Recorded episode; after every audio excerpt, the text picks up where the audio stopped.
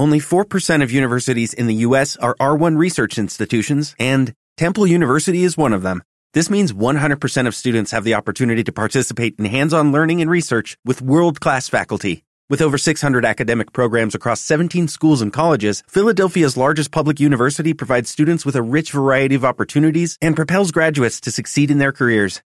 Temple University. Schedule a campus tour today at admissions.temple.edu/visit. ¿Qué tal? Muy buenas, soy Fran y es hora de pasárselo bien. Es hora de podcast y que sí, Futbolteca. Tahití ya ha hecho historia. Los taiteados perdieron 6-1 ante Nigeria en el Estadio Minerao, pero la selección ha celebrado el primer gol de la historia en una competición relevante en la FIFA. Jonathan Teau, de profesión repartidor de Coca-Colas, fue el autor. Era lo que merecía Tahití por el espíritu que demostró. Los jugadores lo celebraron formando un círculo y simulando que utilizaban los remos de una canoa. Para que os hagáis una idea, en Tahití viven 180.000 personas, un 10% menos que en Móstoles, y su liga tiene una media de 100 espectadores. De los 23 seleccionados para competir, 8 jugadores están buscando trabajo. 3 son estudiantes, hay 2 maestros y son un jugador profesional. Hay profesionales de los más variopintos, entre ellos un escalador, el central Lidivion, que se dedica no a subir el Everest, sino a ejercer el noble arte de escalar para arreglar montes, montículos y terrenos peligrosos. Por las noches se dedica a entrenar en su club, el AS Tefana. Admirable. Contra España, como contra Nigeria, Tahití hizo eso tan simple que es darlo todo. Respetar al árbitro. No hacer daño al contrario por rabia o impotencia. O sea, ser deportistas. Son auténticos representantes de lo que debe ser un deportista. Pensábamos que encajar una goleada sonrojante sería malo hasta para ellos. Estábamos equivocados. Su deportividad nos emociona. Habrá quien diga que no merecen jugar esta competición, pero las reglas son claras, y Tahití las cumplió venciendo a Islas Salomón y Nueva Caledonia, aunque no me extrañaría que los resultados de esta competición hagan replantearse a la FIFA sus propias reglas. Pero como hemos dicho, Tahití ya ha hecho historia, y que les quiten lo bailado.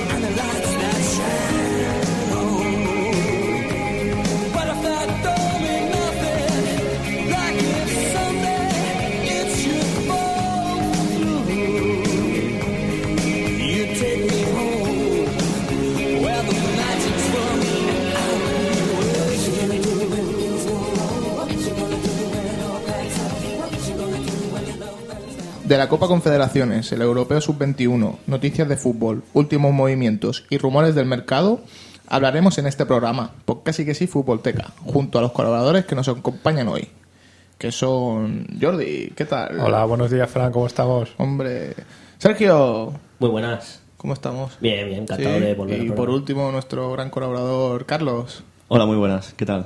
Empezamos.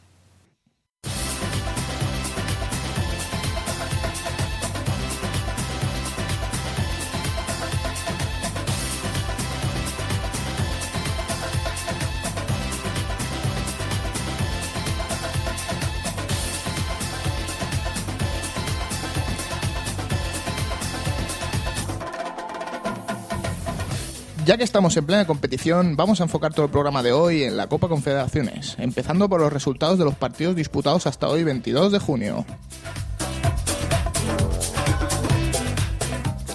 En el grupo A, Brasil 3, Japón 0, México 1, Italia 2, Brasil 2, Italia 0 y Italia 4, Japón 3. La clasificación la encabeza Brasil con dos victorias y seis puntos, seguidas de Italia con seis puntos también. Japón y México con cero ya están, ya están eliminadas. Hoy se juegan los partidos restantes del grupo A, con un interesante Italia-Brasil.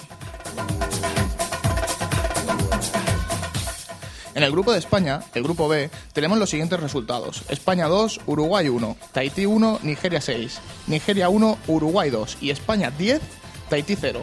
La clasificación la encabeza España con 6 puntos, seguida de Uruguay y Nigeria con 3. Tahití 0 puntos.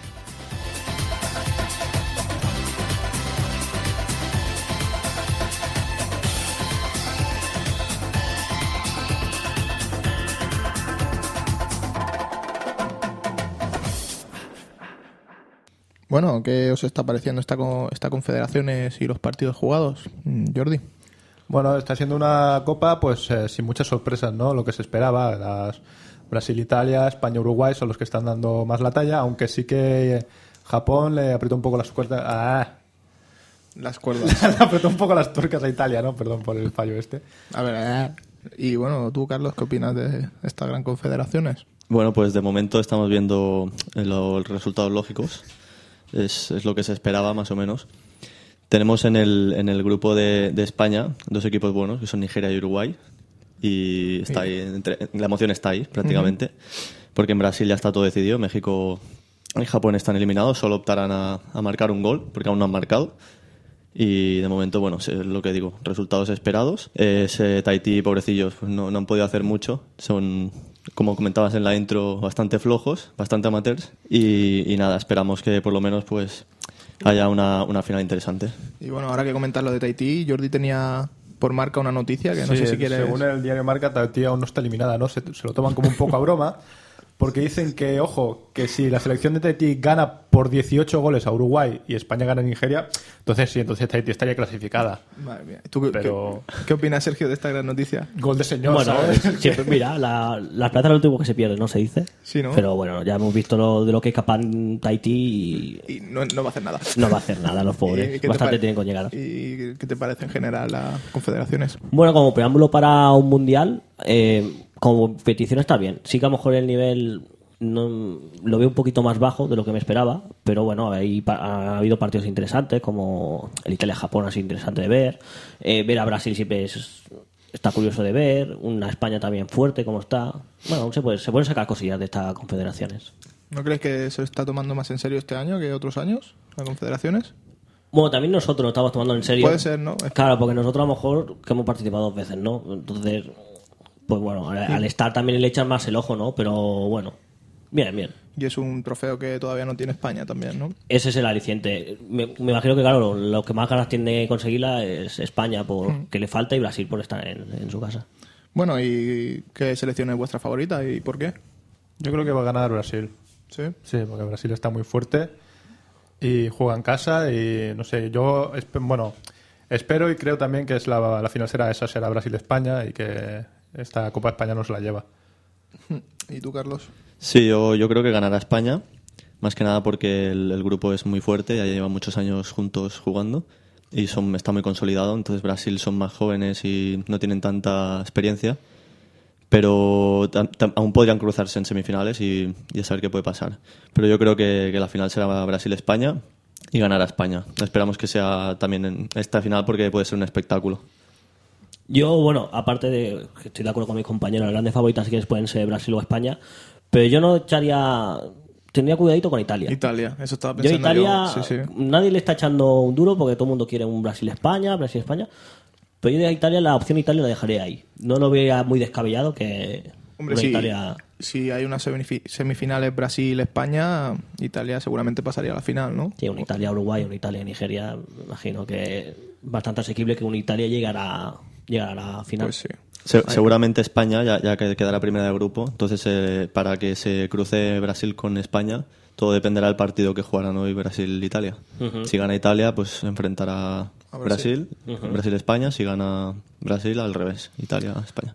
Bueno, vamos a hacer ahora una tanda de opiniones. Yo os iré diciendo un país, bueno, una selección y vosotros me diréis qué tal, cómo lo veis, ¿vale? Por ejemplo, Japón. Bueno, Japón es lo que siempre, lo que hemos visto siempre de Japón, que han sido, al menos yo en mundiales y tal, es lo que hemos visto hasta ahora. eh, jugadores rápidos, jugadores muy técnicos, que le falta ese punto de, de Jugando. jugar con selecciones más fuertes que la suya Y jugando mucho al toque, por lo y que vi. mucho al toque. Sí, sí, sí, sí. O sea, es, una, es un equipo que yo creo que, bueno, una selección, que si jugara en competiciones más fuertes, podría llegar un poquito más lejos. Pero claro, sus previas son las que son y Sí, sobre todo contra Italia no tuvieron un resultado un poco injusto, porque desplegaron un buen juego Lo hicieron bastante bien. y al final pues eh, Italia marcó un poco así como muy fácil, ¿no? Le costó poco. Bueno, ya, bueno, No, es que Japón son fans del Barça y por Sí, eso ¿no? juegan tanto al toque. Oliver y Benji, la catapulta infernal. Bueno, y ya que hemos ha salido Italia, bueno, que Italia.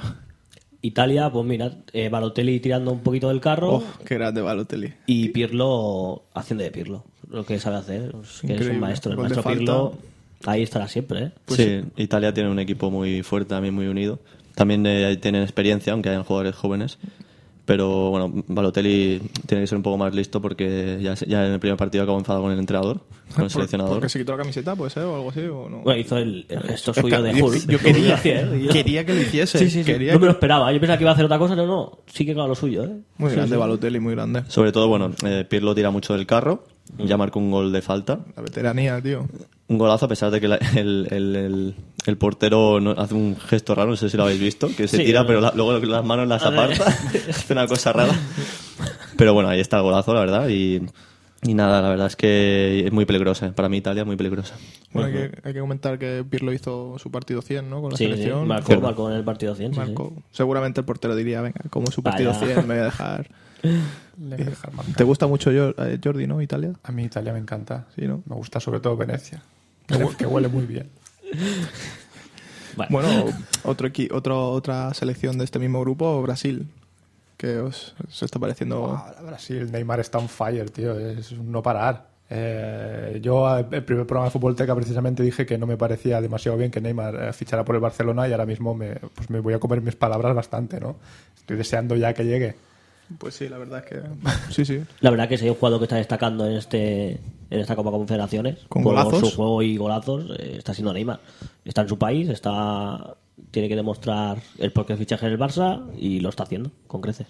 Que no se olvida del Barça. En las declaraciones y tal. No, no, Siempre no, tiene, una, tiene palabras Tiene buenas palabras, sí, sí, sí. Sí, de todas formas, eh, el- el- a pesar de que hizo una asistencia que, que sí que está, muy bien y tal, un- o sea, una asistencia que, que a todo el mundo se ha vuelto loca con, con la asistencia que ha dado, Mm.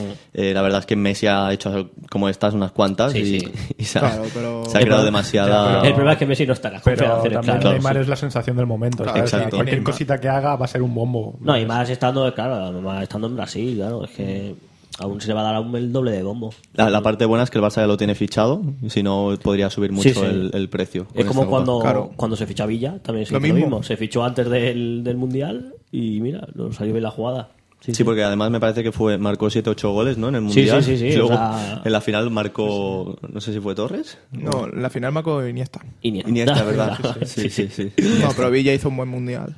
Sí, hubiese, sí, sí, sí. hubiese O sea, subido el precio seguro. Sí, me, me- de que marcó 5 o 6 goles en, en el Mundial, Sí, o sea sí, que se revalorizó, se revalorizó. Nada, y de este grupo, el último que nos queda por esto, México. ¿Qué? Dos Santos, bien. Bueno, ahí está entre Dos Santos y Chicharrito. Y poco más, ¿no? Y bueno, mm, no, no es la selección que tan fuerte como años anteriores, al menos es lo que veo yo. Pero bueno, sí que tienen jóvenes promesas, bueno, Chicharrito, Giovanni y tal. Eh, puede llegar lejos, pero bueno, por ahora está un escalón por debajo de las grandes selecciones y bueno, lo está demostrando ya eliminada como está en, en su grupo. Para mí es la más floja, México. Del grupo, ¿eh? del Ah, grupo. vale. De grupo. No, del grupo, del grupo. De Vale, grupo sí, Sí, porque sí, sí. México realmente tiene un par de jugadores que despuntan y ya está. poco más, ¿no? No. Bueno, vamos a cambiar de grupo. Ahora vamos al grupo de España, el B. Eh, ¿Por quién empezamos? ¿Por el mejor de todos del grupo? Venga, Tahití. ¿Qué, qué- qué tal? Tahití ha logrado hacer... Bueno, el logro de Tahití es que ha hecho que Torres marque cuatro goles en un partido. Game over. No, no, y que, bueno, pero Torres a la suya que sigue fallando penaltis. ¿eh? Bueno, ojo. Habláis de Torres, pero también está Villa por aquí, que, el pobre se está levantando el ánimo y la moral con... con Tahití. Les ha servido, este partido les ha servido para reivindicarse como delanteros potenciales de la Roja, clarísimamente. No, el problema de, de estos partidos es que si marcas goles, pasa esto, que nos reímos, pero es que si no nos marcan, Nos reímos aún, más. Te aún es peor. O sea, tienes que marcar tres o cuatro goles porque si no aún te. Pero aún te así falló el penalti y aún nos reímos de él. Marcó cuatro goles, pero falló un penalti. Falló- claro, que- Lo dije, va a fallar. Lo dice, pum, venga. ¿Y cómo lo celebraban, eh, los de Tahití? Como si Sí, lo hubieran parado. Es verdad, el portero ahí... No, o y el público de pie aplaudiendo, ¿eh? Sí, sí. Bueno, en el primer partido el público se, se emocionó con el himno. Pff, Era una cosa brutal. Bueno, es más, en el partido contra España, nada más salir España al campo, en Maracaná, la pitada monumental que tuvo España, yo no la recuerdo nunca en ningún campo de fútbol. También tendrá que ver que España es favorita en Brasil. Claro. Los brasileños no querrán que gane España, Bueno, pero también la simpatía que levanta Tahití. Yo creo que se es mezcló que todo. es, es por eso. Lo, hicieron entrevistas después del partido y que Brasil siempre va con los más flojos. O eso dijeron unos cuantos. Sí, que por de eso todas formas. Tahití, Tahití ha ido, eh, me parece que porque Australia ha jugado la Copa, o sea, jugó, jugó la Copa de, Sí, de de Asia. Asia. Sí, es que Australia, una cosa inteligente veo yo al menos, Es que, en su- claro, en, su. En su, en Oceanía, su- ¿no? Continente, claro, en su en su continente. no tenía el nivel suficiente para, para, su- para evolucionar. Y entonces decidió, desde hace ya 3 o 4 años, ya participar con Asia.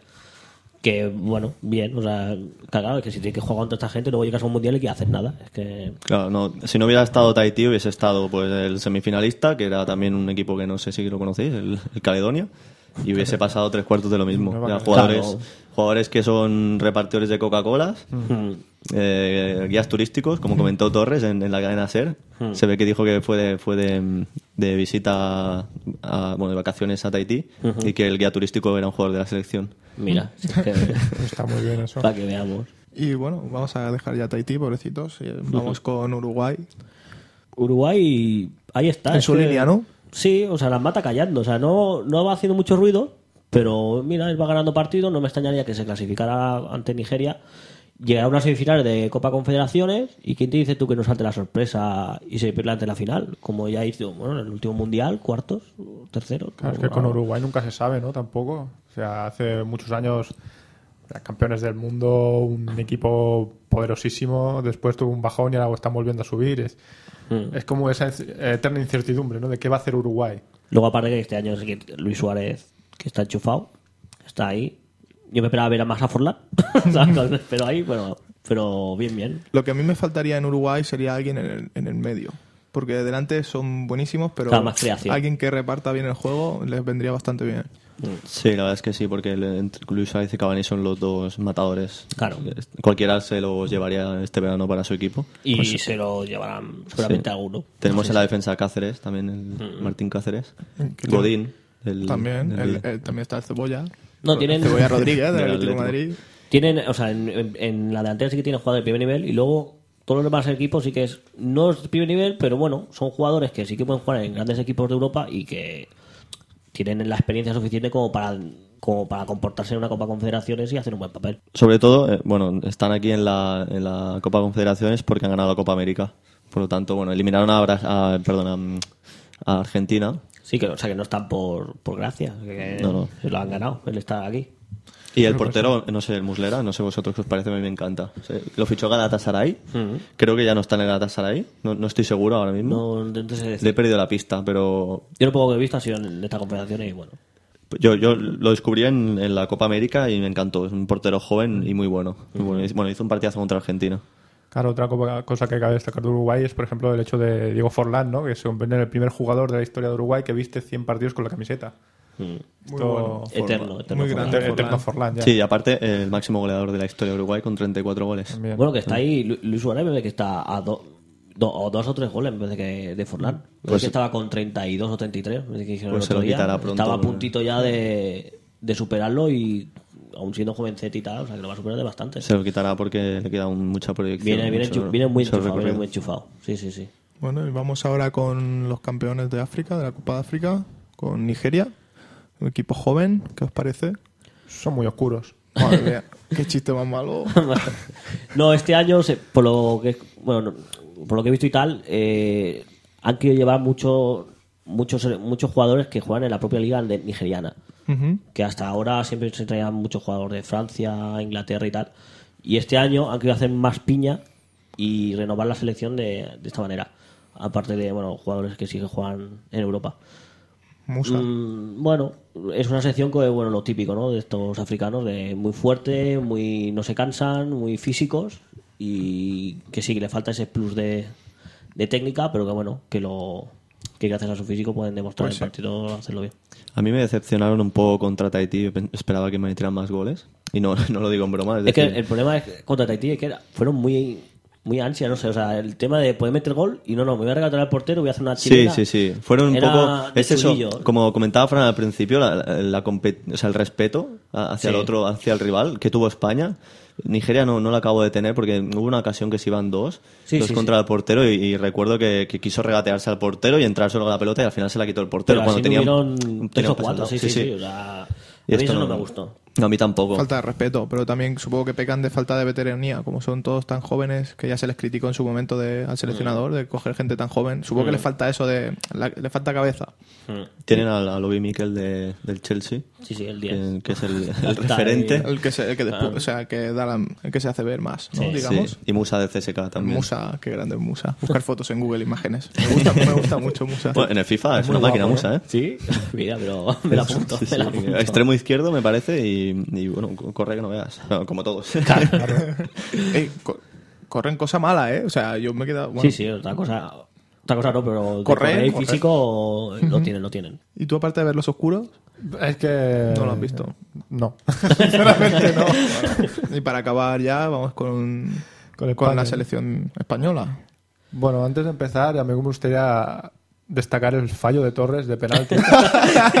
porque no, no, menos, eh. menos broma, porque de, en la era del bosque España ha fallado 9 de los últimos 22 penaltis que ha tirado, ¿eh? Bueno, que 22, poca broma, es un ¿eh? 50% Tienes casi, por ¿eh? ahí un Tengo aquí, tengo aquí un gráfico eh, detalladísimo. ¿Podrías decir los nombres de quién ha fallado los Mira, penaltis? Pues eh, ¿Está Sesc? Pues sí que sí, sí, que Cesc. gracias, De hecho, Sesc ha fallado dos penaltis. Madre los, mía. los dos Hombre. que ha tirado se los han parado. Pues también- Son de dos pero, de dos. no, hombre, también marcó contra Italia el... Pero eso no cuenta. Eso no cuentan. Porque son... Ah, son penaltis en juego. Claro, no son sí. tandas de penaltis. Sí, las Claro, tandas de claro. penalti no las cuentan. Bueno, Por ejemplo, ves, tenemos a Villa, que ha tirado 10 penaltis, ha marcado 6 y ha fallado 4. Uno al palo, Claro. dos paradas y uno fuera. Claro, contra más chutes. Claro que sí. hombre, pero normal Pobre es que si David. chutas 10 metas, 9. ¿Sabes? Bueno, Como claro. mínimo. Seguido de Villa tenemos a Xavi Alonso, Uf, otro. que ha, de 6 disparos ha hecho 5 dianas y una se la han parado. Está bien. No sé quién, aquí no me lo pone, da igual. Luego tenemos a Cesc, que ha chutado dos penaltis y ha fallado dos penaltis. Los dos se lo han parado. Me encanta Sesc. Ya, ya lo sabemos. Un saludo, Ses, cuando quieras vente por, aquí- por aquí a saludar. Luego Torres, el penalti que chutó aquí contra Tahití también. Uno de Un uno. larguero, uno de uno. Soldado, uno de uno también. Un tiro, un fallo. Y ya los mejores. Cazorla y mata. Un disparo, un gol. 100%, ¿no? 100% efectividad. Por cierto, que, que no tuve la ocasión de ver España-Tahití, pero el, el penalti que falló Torres, ¿lo, lo paró el portero? Al no, no, larguero. no, fue al larguero. palo, al larguero. Al larguero, Ah, pero el portero larguero. lo celebró como si lo hubiese parado. Claro, el tema está que lo celebraron de tal manera como si hubieran parado ellos, cosa que no hicieron. O, sea, o como si hubieran marcado un gol, ¿no? Como- También, es que sí, efectivamente. Así, O sea, la mirando gente- al cielo, sí, sí, sí. apuntando al cielo, haciendo así con el puño, no sé. El público de pie, el banquillo aplaudiendo, te quedas, bueno, es que ni siquiera lo habéis parado, ¿sabes? Pero bueno, Pues sí. Pues a mí la selección, como decíamos también, como he comentado antes, me parece la gran favorita. Hmm. Eh, si no la elimina España, perdón, Italia. Si, no, si no se enfrenta a Italia, que puede ser el, el escollo, un poquito por ahí. No, yo no, yo no tendría mucho miedo de Italia, la verdad. ¿eh? Hombre, yo la verdad que después de ver la primera parte contra Uruguay, Sí, fue un baño. fue un... Yo la verdad que yo lo pensé mientras veía el partido, que para mí que era de los mejores partidos que había visto de España, al menos hasta la primera parte, me fui a la cama ya pensando, digo, bueno, ya, ya está y tal, partidazo, o sea que... Si veo, juega- veo a España fuerte y aparte... Si juega- el- Bueno, sí. Yo, es- bueno, Sí, acaba, sigue, sigue, acaba. perdona, perdona. No, me voy a decir que, lo que creo que lo que se ha notado es el tema táctico de quitar el doble pivote ya, que es que a mí no me gustan los dobles pivotes. Y ahora no. Y Poner a jugar un poco más estilo Barça, es que y luego es que ves, claro, es que juntas a Xavi, Iniesta y a Sesc, es que aunque no quieras, vas a jugar así siempre, va, va tocándola y Pues sí. Ya es la costumbre. no, el otro día que jugaron siete del Barça en Es lo que dijiste tú, que del bosque lo tiene fácil. Pone a unos cuantos del Barça, después rellena y venga a jugar. Y más ahora con la táctica y clavada la del Barça ya, o sea, es que solo falta que juegue Valdés, que juegue Puyol, Que juega- eh, Valdés jugará, ¿no? Contra Nigeria. No sé, a ver qué hace. Podría el- ser. Pues es, el único jugador que no, que no ha debutado aún con la selección, creo. Eso comentó del bosque. Sí, yo, a ver, yo- la selección, yo, yo echaré mucho un poco de menos el, lo mismo que en el Barça, que tienen muchos jugones, entre comillas, pero no tienen un, un tío que, que sepa tirar penaltis, claro. El Barça está Messi, claro, pero si no estuviera Messi, pues la, la estadística sería como la que ha comentado Jordi, seguramente, Sí. 50%, porque Xavi no pone un centro a la cabeza ni, ni, bueno, ni decir intentos. Todos los que pone o se quedan cortos, o se quedan largos, o hacen, o sea, y con España yo creo que el, el único problema que se va a encontrar es como, como se encierren bien y no tengamos pues la otra una, un- una táctica B, un plan B, vamos a vamos a pasar un poco mal contra algún equipo. Yo el único jugador que veo así un poco con esa característica es Navas, que por la banda sí que puede llegar a desbordar. En una segunda parte que esté en el equipo encerrado, intentar desbordar por la banda y meter centritos. Contra Tahití ya lo hizo, entró en la segunda parte. Imagínate cómo estaba Tahití ya de destrozada, ya de por Ya sí. ves. Y profundizaba bastante por la banda. Es lo único así que a lo mejor en caso así que se encerrara y tal podrían intentar. Claro, porque bueno. es que Italia puede, puede tener a Pirlo, que te enchufa una falta. Mm. Xavi también las tira muy bien, pero es lo que digo, no sé, aquí falta un poco más de, de, de jugadores magia. que... Sí, Esa magia. sí, son muy jugones entre ellos, eh, pasan muy bien, se desmarcan muy bien y tal, pero también son muy flojos físicamente. Mm. Y como se planta un equipo bueno, Lo bueno que tiene España es que es un equipo. Ese equipo Luego no, individual. no tiene. Bueno, no Iniesta. tiene la- in- Individualmente Iniesta. Iniesta mejor sí que puede ser la chispa que de esto. Pero- tiene jugadores de banda, un Mata, un Cazorla sí que te puede sorprender a lo mejor en una jugada, pero no tiene esa referencia en ataque como puede ser un Messi, puede ser un Balotelli, puede ser un Neymar, Sí. que sí que te coge el balón en medio del campo. Y... Un Mendieta, ¿no? Bueno, sí. No, yo- a pesar de que, de que son muy jóvenes, lo que comentaba del físico, seguramente lo, lo veremos contra Nigeria, que, que son jugadores más físicos y probablemente España sí gane, pero no gane con tanta comodidad como lo hizo con, contra Tahití. Bueno, Tahití no, no es un ejemplo claro, pero el baño que le pegó a Uruguay, pues el 2-1 se quedó corto. Pues contra Nigeria yo creo que no será tan... Puede- sí puede ser un partido duro, sobre todo porque los nigerianos ya ha dicho Frank que corren mucho. Sí. Eh, lo que va a hacer España es tener la pelota, seguramente. Sí. Yo jugaría a eso. En el bosque estando ya clasificado vamos a jugar al balón e intentar perder las, mm, las menos pelotas posibles y sobre todo que no nos cojan al contragolpe. Porque al contragolpe te digo yo que Nigeria nos destroza. Pues sí. Y vamos a recordar, ya que estamos, vamos a recordar las fechas de, de las semifinales, que serán eh, los días 26 y 27 de junio. Y la final será el 30 de junio a, en- y en- a las 12 de la noche, horario español. ¿Qué os parece este gran horario? Bueno, no es el peor horario que hemos visto, pero En otro mundial, en un mundial. en es- mundiales sí que hemos visto partidos a, a peores horas, pero bueno, para gente que trabaje, como en este país no trabaja nadie, pues Pues nada, todos saber fútbol. De la Confederaciones pasamos al Europeo Sub-21, disputado en Israel, en el cual ganó España en la final contra Italia por 4-2. ¿Qué os ha parecido? Bueno, pues España sigue en sus 13, ¿no? Sigue, seguimos ganando en categorías inferiores, seguimos ganando europeos, y es el segundo europeo consecutivo que ganamos. Y además, que es lo más importante, desplegando un buen juego, que de cara a un futuro de la selección absoluta, tenemos ahí que vienen pisando fuerte. Un gran Tiago. Tiago con tres goles en la final, eh, uno de los jugadores destacados, aunque en el torneo no ha sido tan tan destacado, en la final, claro, con sus tres goles y desplegando un buen juego también, jugador MVP del- de la final. Sí, a mí también me parece que, que España bueno, era la favorita y ganó por eso, porque tiene un equipazo. Eh, Thiago hizo un partidazo que yo tampoco me lo esperaba, porque más que nada por la temporada que ha tenido el Barça, aparte de que no ha tenido muchas oportunidades y ha estado bastante lesionado, cuando las ha tenido no ha acabado tampoco de, de jugar muy bien. Pero bueno, eh, la selección española sub-21 tiene un equipo también muy bueno. eh, Morata, Isco, Thiago, una serie de jugadores que De Gea de portero. Tello, es que tiene, mm. tiene jugadores, la gracia de estos jugadores, que aun siendo jóvenes, ya tienen mucha experiencia. Exacto, Son sí. jugadores que han jugado Champions, que han ganado ya ligas, o sea, jugadores muy experimentados para la edad que tienen. Y es por eso que, que, bueno, que es- España ganó a Italia. Tiene un equipazo. O sea, es que no, no hay más. Sí, sí, viene una generación muy, muy, muy fuerte y creo que la selección absoluta, como bien digo, puede tirar muchos, muchos más años con todo lo que tenemos detrás, ¿eh? De todas formas, también lo comentaba el otro día con un amigo, que, que yo pienso que estos jugadores sub-21 que destacan tanto, cuando lleguen a la absoluta no serán, no serán como los Iniesta, eh, Xavi, Xavi Alonso y toda esta serie de generaciones, bueno, toda esta serie de futbolistas que ha salido, que, que ha sido como, un- bueno, eh, la cantera del Barça pegó un boom y han salido todos estos jugadores. Pero eh, realmente yo creo que no son tan cracks los que vienen como los que los que han, han pasado ya, como Iniesta, Xavi, Xavi Alonso, Sergio Ramos. Porque estamos hablando de jugadores que pasarán muchos, muchos, muchos años hasta que veamos otros jugadores igual y, y además que coincidan en, en épocas. Por una cosa que sí que te puedes encontrar un Iniesta, un- como cuando teníamos a Raúl, que solo teníamos a Raúl. Pero claro, es que ahora lo bueno que se han juntado muchos jugadores. Yo creo que si este combinado de sub-21 sigue en, en equipos grandes y, así, no descarto que no Iniestas y Chavis, pero sí que sean Tiagos, de los, bueno, Moratas, Iscos, que Es que, por ejemplo, ya Morata no, no lo veo como, como Villa en sus tiempos, cuando lo veías ya con el Sporting. Es que a mí Morata sí que he visto que para lo que para todas las oportunidades que tiene como delantero, yo creo que falla bastante. Pero bueno, eh, que es un 21, que esas cosas se pueden mejorar y, oye, como Le- luego les se queda- ponga Claro, un gran goleador. también, también piensa que con la absoluta estamos muy bien acostumbrados y que Claro. cualquier cosa que venga detrás es que el listón está tan alto Claro, claro. que cualquier mínimo fallo nos va a parecer ya, "Buah, ya se está acabando aquí el ciclo ya. Este es el problema, que a la que empiezan a no jugar tan bien, ya sea por los jugadores o por, por- porque lo han ganado todo, por lo que sea, y, y la prensa se, se les echa encima, es que realmente es lo que ha pasado con el Barça.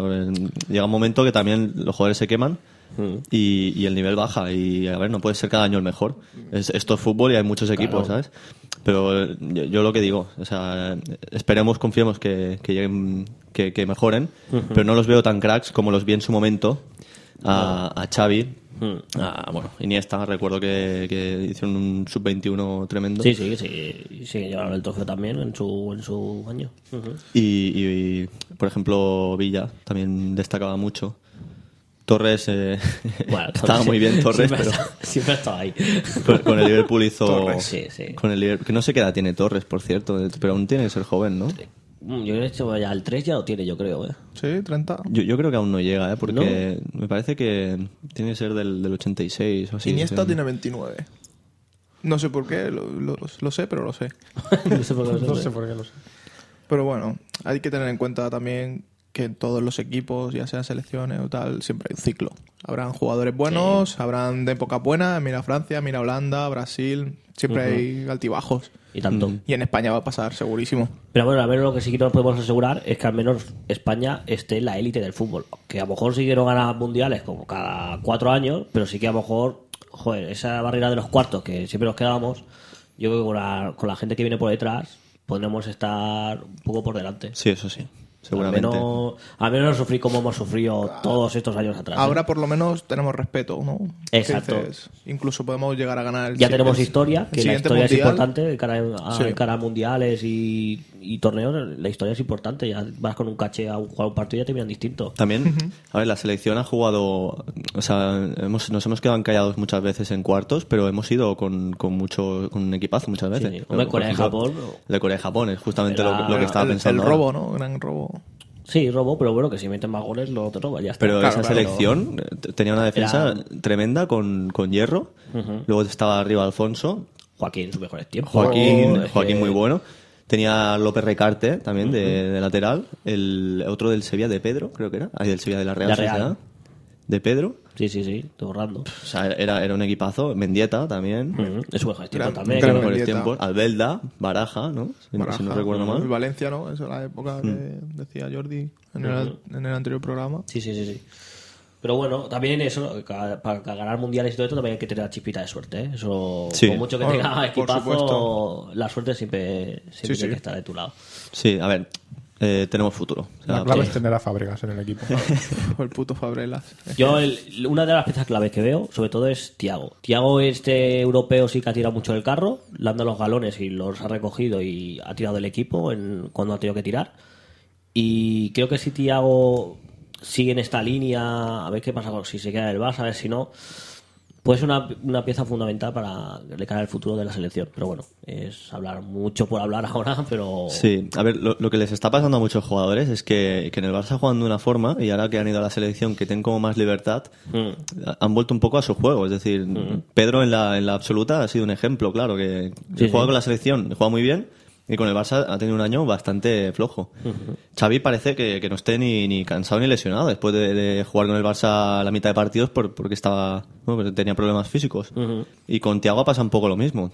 En el Barça no, no parecía que no daba la talla, que, que fallaba muchos pases, no tenía no asumía el rol de líder, pero en, en la selección sub-21 ya, ya lo viene haciendo, también lo hizo en la, en la sub-20. sí, sí, sí. Es decir, es- a ver qué pasa. El- el pro- igual el problema es el Barça, que, Que que limi- los- Yo creo que limita mucho a todos los jugadores menos a Messi. Al único que le da libertad es a Messi y los demás tienen Claro, que... es que centran todo su juego en Messi y esto, cuando Messi está, pues, está muy bien, pero cuando no está... el problema de jugar así es que el problema es que es lo que tienes delante. Claro, tienes a un Xavi, tienes a un Iniesta, tienes a un Ses, tienes a un Busquets, ¿a dónde metes a Tiago?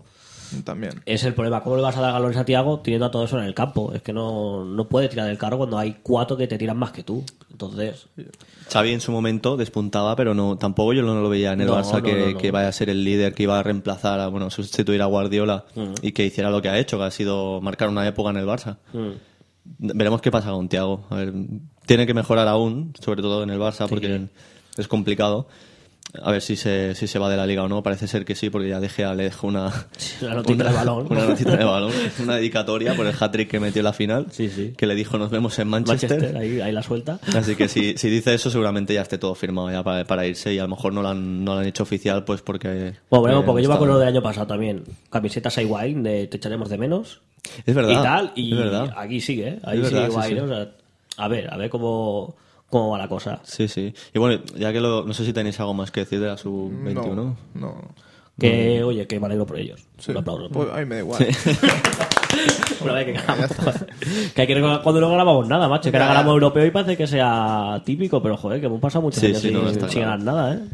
Y sobre todo, bueno, comentar también que ayer empezó el, el Mundial Sub-20 y que ya, ya España ya ganó a Estados Unidos por 4-1. pues ¿Vale? empezamos ahí. Tenemos aquí a, a Deulofeu. Otro baño de, de España es que está tanto la absoluta, sub-20, sub-21, sub-16, que Mira, se salen ahí, todos. justamente el otro día leí un tuit cuando España ganó el europeo de la BBC, de la televisión inglesa, y que decía eso, ponía top 5 de los mejores equipos. Y era España, España sub-21, España sub-20, España sub-19 y España sub-18. O sea que, joder, que nos ven como, como lo bueno, eh, como lo que se está demostrando que estamos ganando en muchos torneos. El famoso tiki-taka de España. A ver, no solo en el fútbol, ¿eh? Pero, pero en el fútbol la verdad es que hay una, o sea, están súper preparados. No sé si es porque aquí se trata el fútbol como un negocio y se explota mucho, Hmm. pero últimamente están saliendo jugadores de, de un nivel bueno, impresionante. Es que miras el fútbol ahora en España como está hace 10 años y es abismal la diferencia que hay, el nivel de juego solo, o sea, es que es exagerado, exagerado. Sí, sí. se, le Eh, da,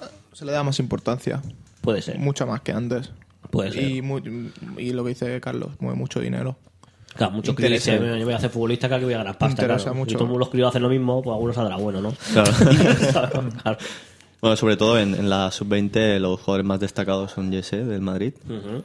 Deulofeu del Barça y Oliver del Atlético, que también tienen ya una cierta experiencia en primera división. Sí. Sea, Oliver este año debutó, con el Sí. Atlético creo. Mm. Que no lo he visto mucho porque no ha jugado mucho, pero sí que vi un par de jugaditas suyas que. sobre que todo ha destacado en amistosos, porque Mm. en algún amistoso que ha jugado el Atlético de Madrid y tal, se han atrevido a poner a Oliver y le han dado Mm. 90 minutos y ha destacado mucho por eso, porque no tenía presión y tal y No, la claro, el chaval viene con ganas. La afición del Atleti está, Sí, está es- muy es entusiasmada con la lo- joya de la cantera. Sí, sí, sí. sí. Jesse del Madrid también. No ha tenido tantas oportunidades como, como les dan a los, a la- los otros entrenadores, porque bueno, Mourinho es Mourinho. Y, A ver, este año, a ver, este año Ancelotti ya ha dicho que, que- bueno, que lo ha fichado, pero bueno, ya se viene rumoreando que, que a tres de la cantera sí que quiere tenerlos ahí, o sea, a ver si... bueno, eso está bien, hombre. Eso hay, hay que potenciar a la cantera, que para eso, para eso y se que- esfuerzan. y, Y, y se, y se está demostrando que son buenos, que no es que o sea, Sí, están sí, ganando no. tor- torneos a nivel de selecciones, o sea, que De hecho- vale, cojos no son. la Liga Española está llena de jugadores del Madrid. Getafe. En, en- en muchos equipos hay jugadores del Madrid.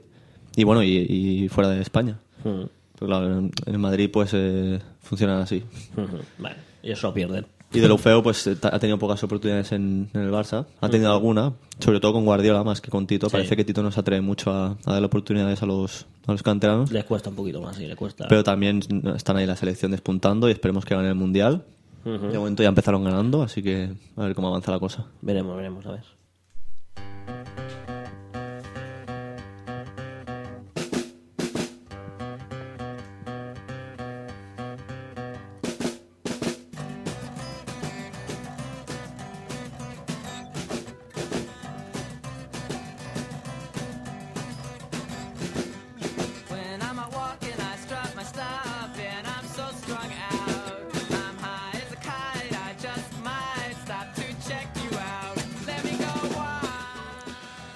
Nuestro colaborador Sergio nos va a resumir las noticias más destacadas de esta última semana y Jordi los últimos rumores y movimientos del mercado del fútbol. Pues muy bien. El Mundial Sub-20, primera competición FIFA que usa el aerosol para marcar la barrera. Eh, la Copa del Mundo Sub-20 de Turquía, que ha comenzado este viernes, es la primera competición de la FIFA en permitir la utilización por parte de los colegiados del aerosol herbaliscente para poder marcar la línea sobre la que los equipos deben colocar la barrera defensiva. No tengo mucho yo que opinar sobre esto. Bueno, yo creo que ya tocaba ¿no? un poco de actualizar el fútbol.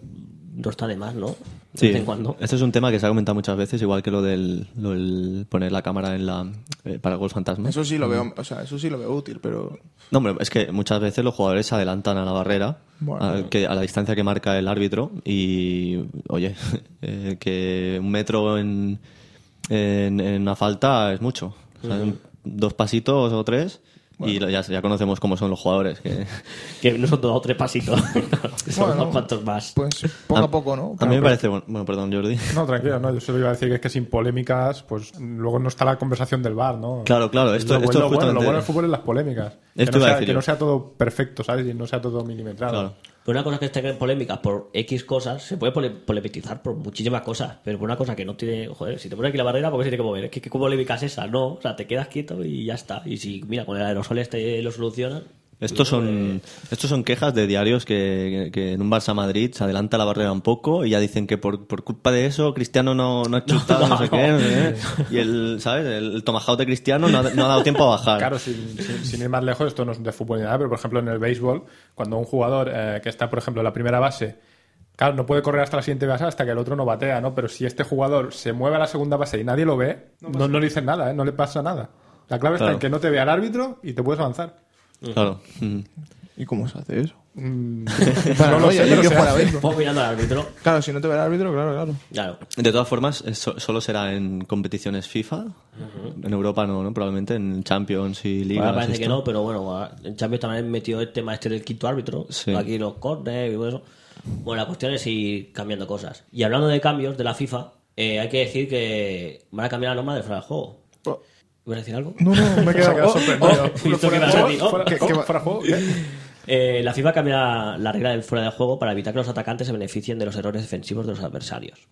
No sé si recordáis el gol de Tamudo, que logró en la final de la Copa del Rey, tras robarle a Tony el balón, Sí, así con la cabeza, cabeza. ¿no? Que iba a sacar. Tony y metió la cabeza se la quitó. O sea, todo uno de Stoikov contra el Göteborg, también aprovechando un pase atrás del contrario. Pues mira, goles de este tipo serán anu- anulados eh, según se entiende una nueva norma del fuera de juego, que entrará en vigor a partir de este 1 de julio. Lo veo una... O sea, se pierde la picardía del Es que es eso, ¿no? tío. Sí, a mí no me parece muy acertada. Yo es que, es que me mola mucho el gol de Tamudo, por eso digo que... Es que además- Me pareció un golazo eso, ¿sabes? Toda ahí sí, la, sí. pic- la picaresca, ¿sabes? Española ahí en todo su esplendor, no sé. El, el problema es que ya, ya hay confusión por, por el fuera de juego, que últimamente dicen, si el pase viene de un rebote, o sea, si el pase lo hace el, uno del mismo equipo, pero la toca uno del otro, Sí, sí. y, ¿sabes? O si la toca no intencionadamente o sí, no sé. O sea, hay un lío que... que- que final que- salir Andújar en Marca TV. Exacto. No, Bueno, en punto pelota tienen que llevar hasta un arquitecto, no, El arquitecto, dos. dos. Llevan uno joven y uno Para mirar mayor. el punto de fuga. Y encima lo hacen mal. Y lo hacen mal. Lo- Luego calculan mal con la calculadora, Y ¿sabes? con el ordenador y no sé qué, haciendo mirar dibujitos. Sea, imagínate ahora el punto de fuga con, Madre con mía. esta nueva. Claro, ahora... No, pero claro, él estaba ahí, pero porque se estaba no sé qué. No sé, es que yo no lo veo muy acertado. No, no lo veo un... Yo creo que es eh, lo que dice No Frank, es una que ventaja esto, ¿no? se Ni- pierde la picardía del, del delantero, de estar ahí, ¿sabes? Y bueno, no, a lo mejor no sale la noticia, lo de sacar de banda, si está fuera de juego o no fuera de juego, no sé, a lo mejor también se lo miran eso. Claro, porque es que, Ronaldinho ¿ves? hace poco marcó un gol así. Sí, bueno, en principio fuera de banda no hay fuera de juego. Es la... el- Claro, pero a lo mejor con esto también lo quitan, ¿no? Pero si, por ejemplo, tiene la pelota un defensa de- del otro equipo y yo estoy por ahí, bueno, yo no porque no soy jugador, pero un Sí, jugador sí. profesional está por, por detrás, o sea, entre el portero y el defensa, y va por detrás a robarle la pelota, ¿por qué tiene que ser fuera de juego? O sea, es que no, si, si le roba la pelota, o sea, él no, se aprovecha de la ventaja para robarle la pelota, como puede ser que le hagan un pase y esté solo en el córner. Exacto. Él, él va para allá y se le roba la pelota, igual que hace que hizo Tamudo con el portero, que... Y si el defensa se la pasa al portero, también es fuera de juego. Claro, Como es el que- gol de todo que hizo Roberto Carlos. Roberto, que para atrás. claro. Sí, que se la pasó a Casillas. No, No, por- porque venía no sería, detrás. claro, no sería Claro. porque venía de detrás, pero si, si el pase de Roberto Carlos hubiera sido a- O sea, si tú estabas delante, detrás Eso. de Casilla, por ejemplo, Sí, sí. y aparece... Sí. Un poco Muy como el pilla-pilla, ¿no? Eh, la pasa por detrás Sí. a casa, ¿no? No sé. Claro, yo es que claro, el problema es que como yo juego así, yo juego de esta manera, me van a putear un poco. ¿Pero juegas a fútbol sala o o- Juego a lo que, a, a lo que dé el campo. Depende del terreno de juego. Eres pícaro ahí. Bueno, total, que si ya tienen mucho, mucho lío los árbitros, lo que les faltaba, ponerse a pensar en el campo si, si el jugador estaba aquí, estaba allí, no sé qué. Lo que le faltaba, ponerlo a pensar. En fin, más noticias de, este, de estas dos semanas. Eh, el juez imputa a Leo Messi. Eh, Es que la magistrada ha citado a declarar el 17 de septiembre al delantero azulgrana y a su padre por tres supuestos delitos contra la Por supuesto. pública. Yo lo veo bien. Pero no solo Messi, todos. Los que no pagan Mm. tendrían que pagar. Y Bueno. punto. Y es lo que hay. Sí, lo- Ya sea culpa de su asesor o de quien sea. Es lo que hay. No haberlo contratado. Yo qué te diga. Sí, a ver, precisamente la asesora ha salido en los últimos días a decir que todo es correcto, o sea, que tendrán que, que- que revisarlo y tal. De todas formas, no sé, no sé cómo ha salido esto, esto a la luz. Igual por eso venían las piezas de ficha de Neymar, porque sabían que, que, que Messi No, iba a la cárcel. El tema de, en este caso, esta imputación no va a quedar más que en, en que las dos partes llegan a un acuerdo. Y paga Messi y ya está. paga y ya está. O sea, Messi ni se va a sentar en un banco de acusados, ni va a ir a la cárcel. Está nada. clarísimo. Messi no le interesa porque tiene que recorrer toda España por todos los campos a jugar al fútbol. O sea, con que pague que tengo 4 millones, toma, te doy Por 5. supuesto. No van los Y- políticos a la cárcel, va a ir él. Va, ¿sabes? exacto. Hay peores cosas han hecho Y- que me parece mal, ya sea por culpa de sus asesores, por culpa de él o por culpa, me da igual, o sea, si se ha hecho mal, se ha hecho mal, o sea, Sí, da sí. igual de quién sea la culpa, se ha hecho mal. Oye, pues aclare el tema, que ya está, no, tampoco hay que... Con, con 10 segundos de- del Danet. Del- Sí, ya, ya lo tiene sí. pagado. ya tiene para. Claro, lo, lo malo es eso, ¿no? Que tanto sea inocente como culpable es una mancha que le va a perseguir ya para Exacto, toda su por eso yo creo que lo que le interesa a Messi es coger, llegar a un acuerdo rápido con la fiscalía o con la hacienda y... El problema es que estamos en millas. España y la prensa es la prensa española. o sea, Bueno, No, a ver, que yo, mucha- veo, yo veo bien que se le dé bombo a estas cosas, porque si se le da bombo a esto, yo espero que se le dé bombo a otras muchas Bueno, cosas. ahora Claro. con esto otros jugadores dirán, hostia, hostia, ¿sabes? Y Claro, yo entiendo también que jugadores como, por ejemplo, Leo Messi, que, que sabrá él de llevar números y cuentas de millones y millones que lleva él, hombre, no creo que tenga la, la intención de hacer esto a Hacienda, ¿sabes? O sea, Hombre, si viene el asesor y dice, mira, en este país vas a pagar menos impuestos, te puedes ahorrar Eso ya tantos millones. picaresca, pero, eso- pero claro, el hecho ya de no pagar la Hacienda ya es... Ya, pero ya. bueno. A ver, el, el- Messi, Messi no tendrá ni idea, como dices tú. O sea, la culpa será del asesor si es que han hecho algo mal. Y en todo caso, pues nada, se revisará, llegarán a un acuerdo. Y Sí. ahí acabará. El otro día, en los dos programas de, de- de estos de, de la prensa del corazón, de Sálvame y el, otro que hacen, el gran Sí. debate, creo. El gran debate, sí. Bueno, sí. O sea, hay dos programas en la Sí, tele, así, toda la noche hablando de Messi. O sea, toda la noche hablando de Messi. Bueno. Me parece un poco... Es la televisión. Exagerado. ¿eh? Tampoco... Claro. Mientras Bueno, tanto. Urdangarín en su casa. Ahí está. Y ese sí que no va a pagar, ¿eh? Pues no somos todos. No. ya veremos. Aquí está claro ejemplo de que no somos todos iguales. Mm. Y bueno. En fin, más noticias. Y es que Henkens asegura que en una entrevista al semanario alemán Der Spiegel. Lo siento por. Lo siento por mi alemán. En- bueno, en el semanario este repasa su trayectoria. Y es que ha declarado que no volverá a entrenar.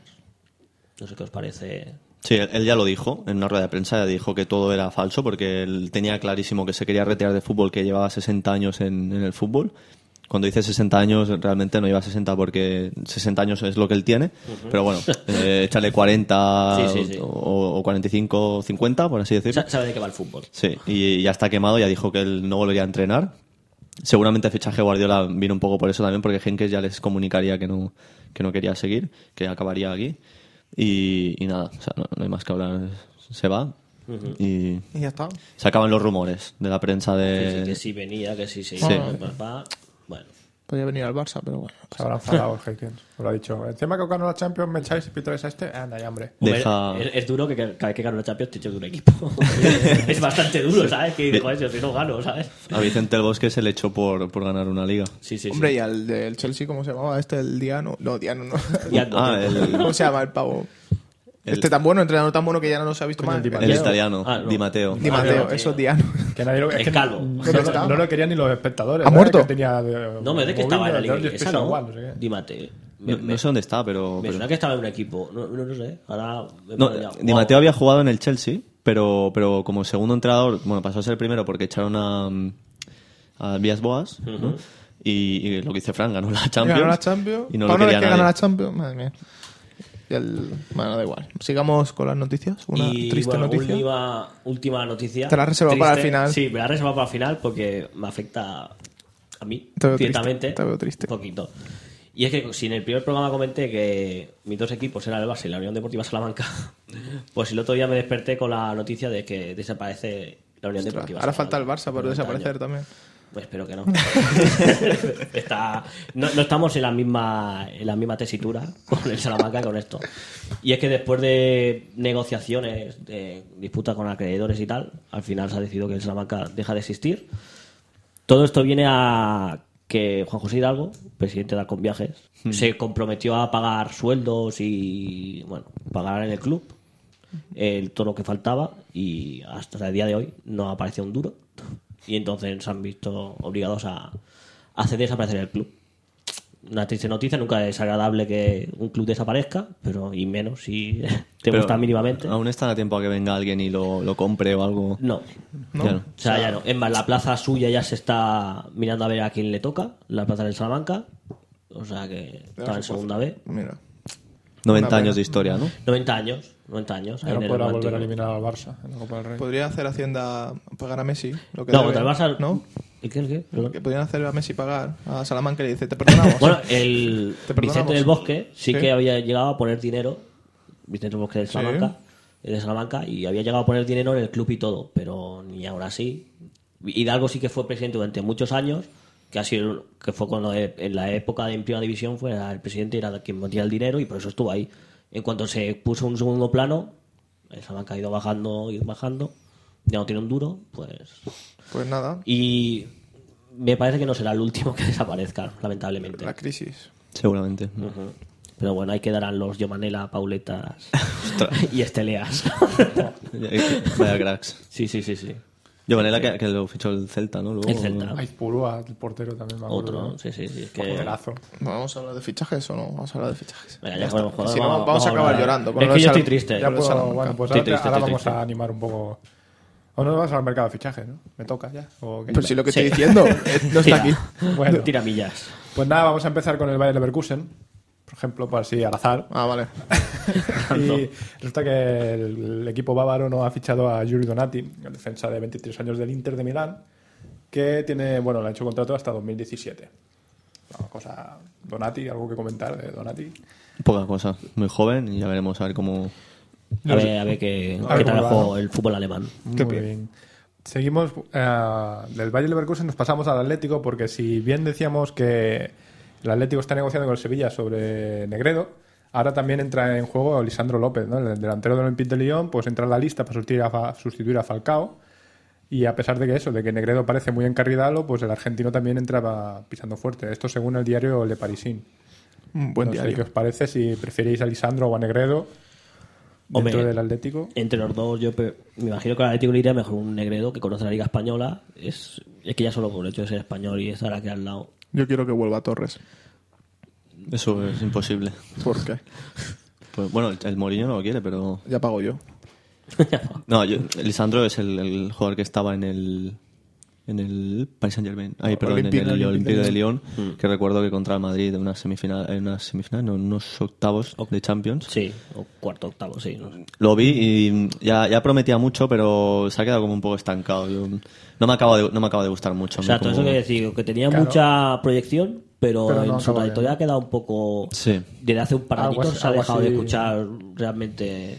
Sí, a diferencia de otros delanteros, para mí Lisandro se ha quedado en un segundo nivel. Claro, sí. algo así como Gurkuf, ¿no? Que también apuntaba que le decían el nuevo Zidane y no sé Sí, qué, sí. y ahí se ha quedado. Sí, por lo tanto, yo creo que Negredo también le irá está, mejor Negredo. y, aparte que ahora está. Claro, también como el- está Negredo eh, también. O sea que, Sí, pero sí, el sí. problema también es que del Nido pues eh, pide por Negredo algún traspaso similar al de Jesús Navas al City, ¿no?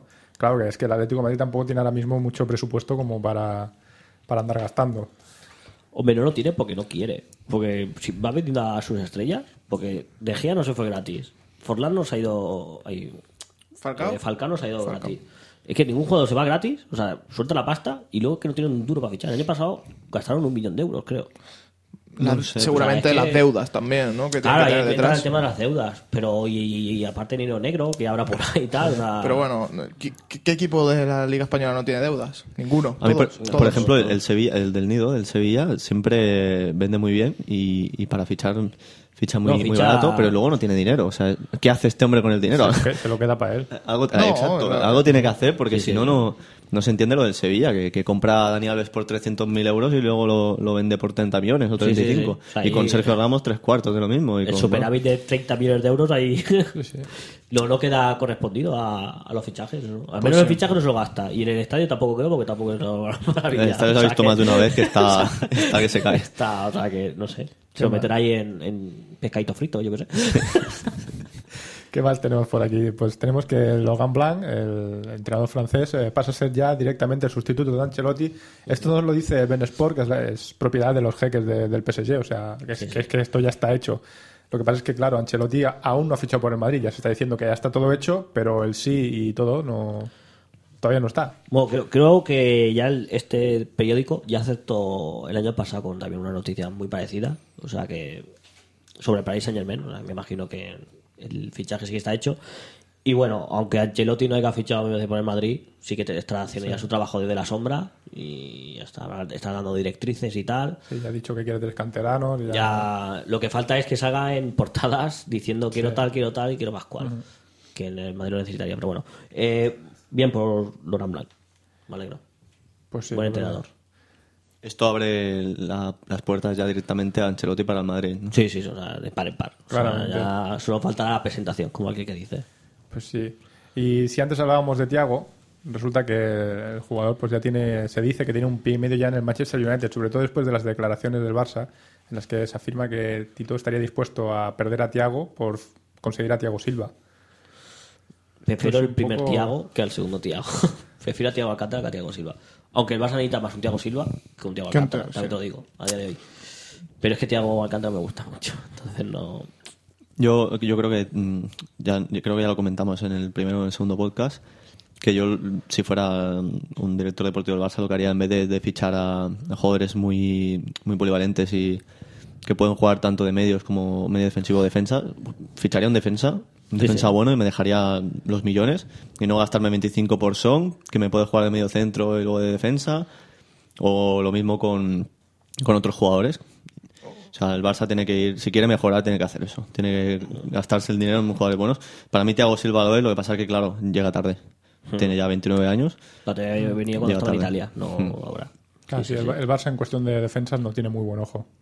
No, la verdad es que no, porque con, con Chigrinsky, lo, lo más reciente es Chigrinsky. También recuerdo a Cristian Ball, pero bueno, esa época es Bueno. oscura.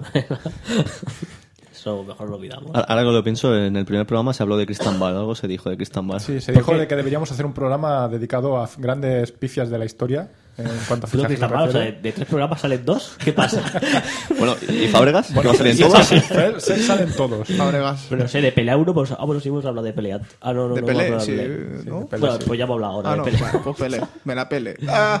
O la pelea, un saludo. ¿Qué seguimos seguimos con los jugadores españoles porque, ojo, esta noticia sorpresa en la que Pepe Reina, speaker oficial de la selección española, a pesar de llevar ya ocho años en el Liverpool, está dispuesto a salir si hace falta. Dice que si le viene una oferta de un club grande, él no desestima la posibilidad de marcharse. No está, de- o sea, no está mal en el club, pero sí que tiene ese puntito de interés ya en jugar la Champions otra vez, en levantar algún título. Esto que quiere Guiño- mirar Barça. guiño al Barça, Sí, pero, no, o sea, guiño como- no, o sea, es decir, oye, que si de verdad queréis venir, que me voy. Y ya está, o sea, Sí, lo único sí. que lo ha hecho público. Ya está. Sí. No, me, respeta. no me creo que si le viene un, una Real Sociedad se vaya a ir del, del Liverpool. Por mucho que juegue la Champions. Por eso, por eso te digo que no. Exacto. Claro, sí, los clubes que le despiertan interés son el Barça y el Arsenal ahora Claro, mismo. no, tonto no es. A ver, i- igual en el Arsenal no vendría mal porque tam- tampoco tienen... Ojo- ojito con el Arsenal porque se quiere formar un. Sí, este el- año el vende. El Arsenal está dispuesto, está pisando fuerte porque ya de momento la dupla soñada por Wenger ya es Higuaín y Rooney. O sea, el Arsenal ha hecho un cambio radical en su política de fichajes para armar un equipo presente, capaz y de competir otra vez contra los grandes, como son el United, como son el City, como son el Chelsea.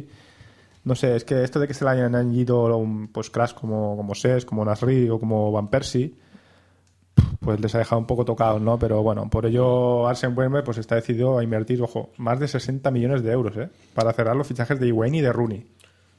Hombre, hombre, por 60 millones los dos, yo.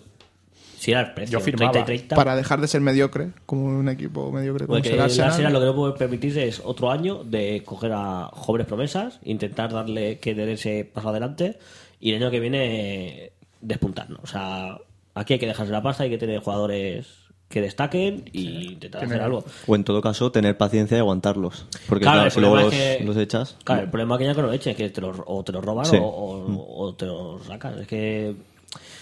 La idea es buena, pero la práctica la está haciendo muy mal. O sea, Eh, Sí, el Arsenal a nivel euro- europeo nunca ha hecho nada grande. Creo que lo máximo que hizo fue llegar a la final de la Champions, que ha perdido contra el Barça. Tenía, Pero- tenía Henry, tenía Fabregas. Sí, tenía un equipazo. Gilberto Silva, Campbell, Eboe, Mm. o sea, Pero claro, Almunia que- de portero, Almunia. que era el suplente de. Bueno, cuando expulsaron a. sí, sí. Ay, ¿Cómo se llamaba este? El... Le voy a meter la cara aquí. Ahora, yo tampoco me acuerdo. El, que mea, alemán. el que mea El de los ricitos. Sí. ¿Cómo se llamaba? No me acuerdo, macho, hostia. Bueno, yo tampoco. Que eso me, lo estoy viendo meando, tío, detrás de la portería. Que no puede ser. Se pone a mear detrás. En fin. Sí, pero bueno, el, el Arsenal yo creo que acertaría mucho con estos fichajes. Prácticamente cualquier equipo. Hombre, una, Porque- una dupla Higuaín Rooney los sueltas ahí adelante y con que tengas detrás a un paquetes metabalones, es que si no te han enchufado todo, Hombre, uno te lo tienes enchufa a otro, ¿eh? Cazorla, tienes a, al otro, que no me acuerdo el nombre, nunca. ¿Quién? Cazorla. El que era el sustituto de Cesc. No sé, no. Arteta. Sí, Arteta. Arteta, Ah, ah, vale, Arteta. vale, vale. Joder, que no me Bueno, sale. Arteta tiene bueno. mucha proyección ya y tampoco. tampoco Ya más no va a dar, creo No, yo. no. Ya está en su punto máximo. sí. Pero sobre todo Rooney no tiene los minutos que desea en el Manchester no, no. este año y probablemente pues pueda, pueda ser que se mueva. Pueda Ya le ser. toca a Rooney cambiar un poquito de aire. La verdad Sí, ¿no? que... Hubiese estado bien para venirse a la Liga Española. Por, curiosidad a ver qué de pasa. venir al Barça o Barça, al Madrid. Barça y Madrid ha sonado cada verano, ha sonado. Siempre. De los últimos tres. Bueno, se podría quitar a Alexis y poner a Rooney, ¿no? O no, sabría bueno, son jugar. perfiles distintos. Lo que te da Alexis no te lo va a dar Rooney, ni lo que te da Rooney te lo va a dar Alexis. También Rooney, eh, aunque no lo parezca, es joven aún, porque recuerdo que en- ganó un trofeo de. O, o se disputaba un trofeo para el mejor jugador sub-21, igual que Messi. O sea, en el mismo momento que Messi, debe tener 26, 27 años. O sea, que aún le queda un poco. O le Que queda... Rooney, a pesar de que esté muy calvo, es joven. O sea, No, no no, hay ya no está calvo, se ha hecho Y implantes. aparte tiene la cara de hooligan que tiene, pues... Mola, mola. Pues bueno, ahora vamos a hablar un poco de nuestro amigo Vidal, ¿no? Que parece que después de todo este follón con el Barça ya está a un paso ya de, de fichar por el Mónaco.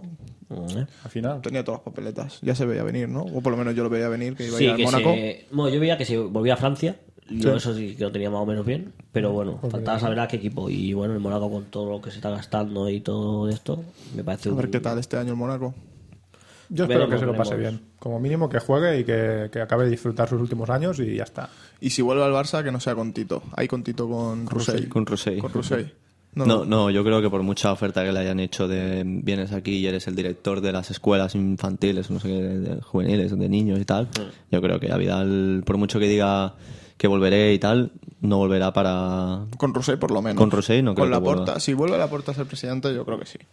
Lo que es eso, el haber luchado tanto para poder volver a jugar y que Rusey le haga esto. Es que hay cosas que no acaban de cuadrar, ya lo comentamos la semana pasada, que renueves a, a Macherano por... Ay, perdón, a Adriano, Ah, por, Adriano, por amiguito, cuatro brasileño. años y, y a, y a Vidal pues lo eches. Y que no te extrañe que venga Thiago Silva, el brasileño amiguito del Rusey, lo mismo, ahí estamos. O el Luis este, el- ¿cómo se llama? El David, David Luiz. A ver, a mí David- me parecería un fichaje buenísimo para el A mí Barça. David Luis sí. David A mí el pelocho este me mola. Sí, y es muy joven. Lo que pasa es que también hay que tener en cuenta que, que si son brasileños, o sea, cuentan como extracomunitarios y el cupo se llena. O sea, llegará un momento que no podrán jugar más de, de los que hay y tendrás que, bueno, habrá un problema. O sea, el Rosell tampoco lo tiene tan fácil.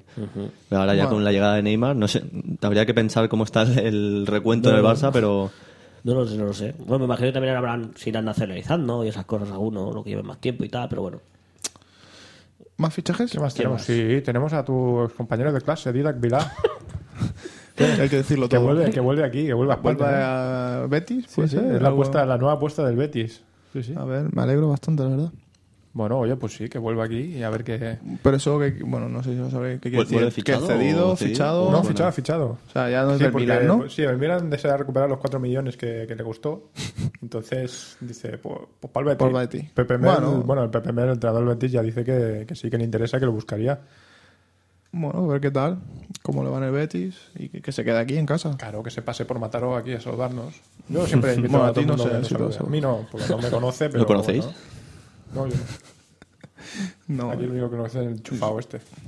que, claro, iba a mi clase, que un poco muy chufado, ¿eh? que no voy a hacer más, o sea, si... Que cambiar de clase. ¿eh? Dice, no, no, yo quiero ir con este. Yo me voy. Claro, que voy a hacer, ¿ha ido a mi clase? yo a mi clase me dice como... Sí, porque yo iba a clase de pequeño. Ibas a clase, no, no te la saltabas, ¿no? Bueno, sí, a veces. Y... ¿Qué más? ¿Qué más Bueno, tenemos de fichaje? ¿Uno más? Y no nos puedes, ahora, ahora que, ahora que dices el tema este, ¿no, ¿no nos puedes contar una curiosidad de Díaz Vila? Ya que estamos. Ah, sí, claro, ahora el patio jugaba muy bien a fútbol. Despuntaba, ¿no? Despuntaba él y Sergio Sánchez. Sergio Sánchez también, Sergio Sánchez también venía al mismo cole que yo. También, también despuntaba en, en Arenys el, el pequeño Fabregas, que era el, el mejor de- del patio, por lo que me comentaron a mí. A mí, por lo que me comentaron, le hacían bullying a, A Fa- Fabregas. a Fabregas. Sí, en Arenys. Así ha quedado. Yo no digo nada más. Sí, sí, sí. Así tiene la cara de Bueno, Fabregas. Vamos ya- Vamos ya con las últimas fichajes. noticias de fichajes. Esta, esta es un poco divertida, porque Isco, famoso Isco, ya, ya por, por fin Sí, sí, podía- la sopa, tío, con el disco, ¿eh? Uf. Pues, pues parece ser que quien tiene la puja entre Madrid y, y Manchester City se la va a llevar el City al final. Bueno, a ver si es verdad. Porque, bueno, Isco ya, ya sabemos que ya había jugado con, con Pellegrini y ya, pues ya conociéndole, pues supongo que es un punto. Hombre, yo imagino que Pellegrini ha llegado al sitio y ha dicho, oye, si me podéis traer a este. Encantado. Yo igualmente no creo que el Madrid deje escapar a Isco. Por, más que nada por el precio que tiene, que es que es muy, muy, muy, muy asumible para cualquier equipo Sí, élite de Europa. 25 millones de euros. Es, es lo- yo creo que es el fichaje, junto a Thiago Alcántara, que son dos fichajes que un equipo de un poco de nivel pudieran hacer y tener futuro. No sé. Sí, la, la pasa es clave, que- la clave está en que Pellegrini le asegura la titularidad. Ya le ha dicho que él en el City sería titular. Que eso en el Madrid no, no Claro. cree que le puede dar. Pues como el Madrid tiene a Ozil, tiene a Modric, tiene a Kaká, pues Bueno, ahí es donde entra el tema de que Ancelotti tendría que firmar ya por el Madrid, porque el Madrid necesita ya tener una base, decir quiero tal, quiero tal, quiero tal, y que sea Ancelotti el que salga en la prensa diciendo una rueda de prensa, sí, quiero tal y sería titular o tal. Claro, ante la incertidumbre sí que entendería que Isco a lo mejor decidiera irse a un Manchester City de cara a tener una titularidad confirmada. Y bueno, una curiosidad mía, que hemos hablado antes del Betis con Didac y tal. ¿Sabéis algo de Beñat? No. No, no me ha venido ahora a la cabeza. No lo iba a fichar. Bueno, no da igual, no me acuerdo. Y para no liarla, no lo voy a decir. Yo- yo- ahora que dices el, el tema de curiosidad, eh, he visto hoy en el diario también que, que el Palermo ha descendido a la Serie B y que Gatuso será el entrenador. Gatuso. Gattuso. O sea, se estrena como, como entrenador del, del Palermo en la Serie B. ¿Cuál, ¿Cuál sea su táctica de táctica patada, la. ¿Cómo serán los entrenos de La, Gattuso? la misma que tenía que tenía Juan de Ramos era la táctica PAM Sí, patadas a Messi, Juan, Gattuso les entrenará rugby seguramente. Juan de Ramos. Dirá, o pasa el jugador o pasa la pelota. Los dos no. Yo tengo ganas de ver un Palermo entrenado por Gattuso, ¿eh? O sea, es que sí, es curioso me, me, me llama la atención Yo, yo apostaría es por él. repuntante, ¿sabes? Y venga. aparte me, me- me alegro por él porque hace nada estaba jugando en un, en un equipo creo que de primera regional o algo así eh, y, y no jugaba se estaba en el banquillo y creo que ni cobraba ni nada o sea, estaba Para que veas. Sí, seguir jugando a fútbol. Que Exacto. lo que hace la violencia. en fin, vamos a cerrar ya el tema fichajes hablando de nuestro amigo Mou. ¿Mou? ¿Quién? Ojo Mourinho, porque... Ah, pensé que era el de los Simpsons. No de Mourinho, sino de, de- del delantero del brasileño del Zenit, ¿no? Pues Hulk. Hulk. Hulk. No el increíble Hulk, no, no, no. Sí, el sí, Hulk, el coño el de Brasil, Pues ¿no? Mourinho, Mourinho está preocupado porque él quiere a Hulk con ansias y ve que el Chelsea no, no se está moviendo demasiado. Y esto, pues ya sabemos cómo es Mourinho, ¿no? Culo veo, culo quiero. Si lo quiero, lo quiero y punto. Ya está rajando el Chelsea porque no era nada Hulk, ¿no? Seguro. Hombre, que si Brasil era Neymar, decíamos, el segundo que es es Hulk. Y que Hulk está haciendo una buena Copa con Confederaciones. Yo hacía este año que ha estado por ahí perdido, ¿El en el frío, eh, le había perdido un poco la pista, pero es que he visto que sigue igual de ansia, igual de fuerte, igual de cachas, igual. Me encanta, es que me encanta Hulk. es una bestia Es- a mí me recuerda mucho a Baptista en sus mejores Sí, épocas. sí, sí, sí, sí, sí. Eso lo he pensado yo muchas veces, además en Brasil, que sí, es que sí. Increíble. Me encanta, me encanta. Y me gusta, es que a mí también, aparte me gustan los jugadores físicos, con potencia. Como yo. Exacto. justo, justo. Claro, lo también, mismo.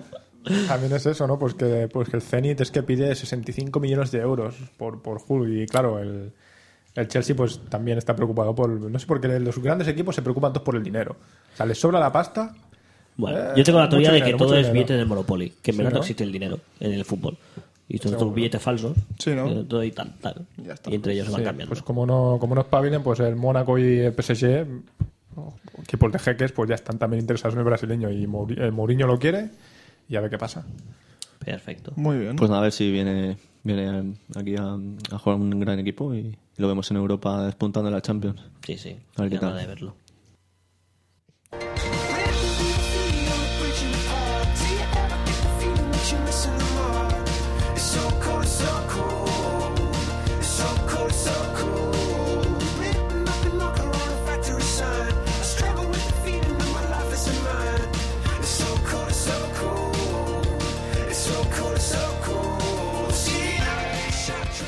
Cuando un jugador marca directamente desde un saque de esquina, se le denomina gol olímpico. Y hoy Carlos nos traerá una historia sobre el origen de este nombre.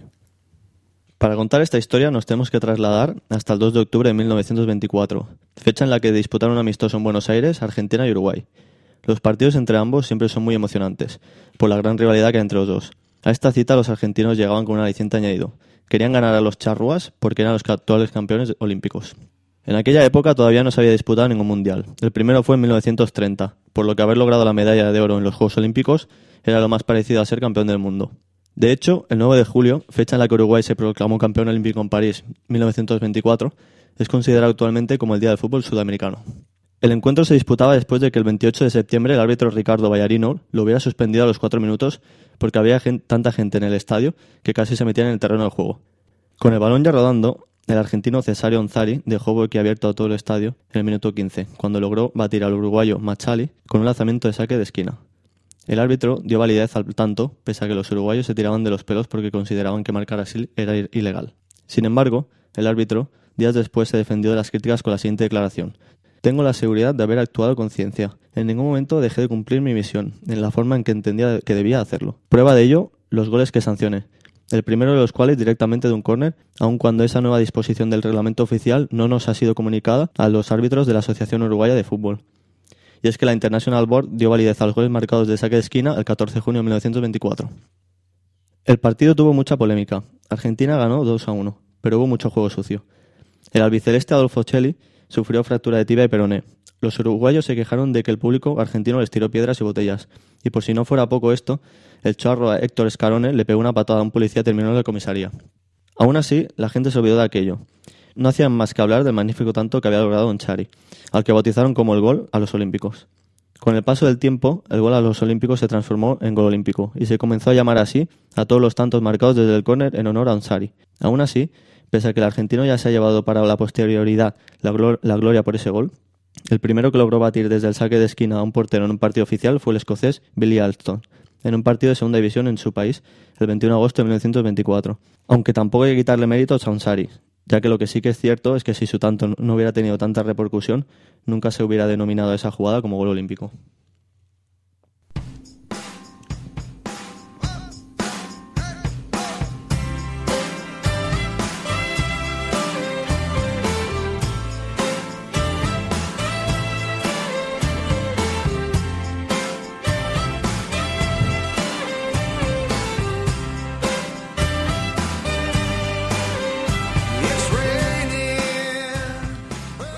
Hemos llegado ya al final del programa y antes de despedirnos tengo que recordaros nuestra página web www.podcasiquesi.com y la de nuestro socio Futbolteca, futbolteca.net. Nuestros twitters son podcasiquesi y futbolteca barra baja net. Y vamos a despedirnos ya cada uno individualmente. Jordi, Bueno, pues hasta el próximo programa. Ha sido un placer.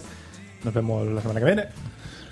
Carlos, Pues nada, me lo he pasado muy bien hablando de, de todo esto, la copa, de rumores, noticias y nos vemos dentro de una semana o cuando grabemos.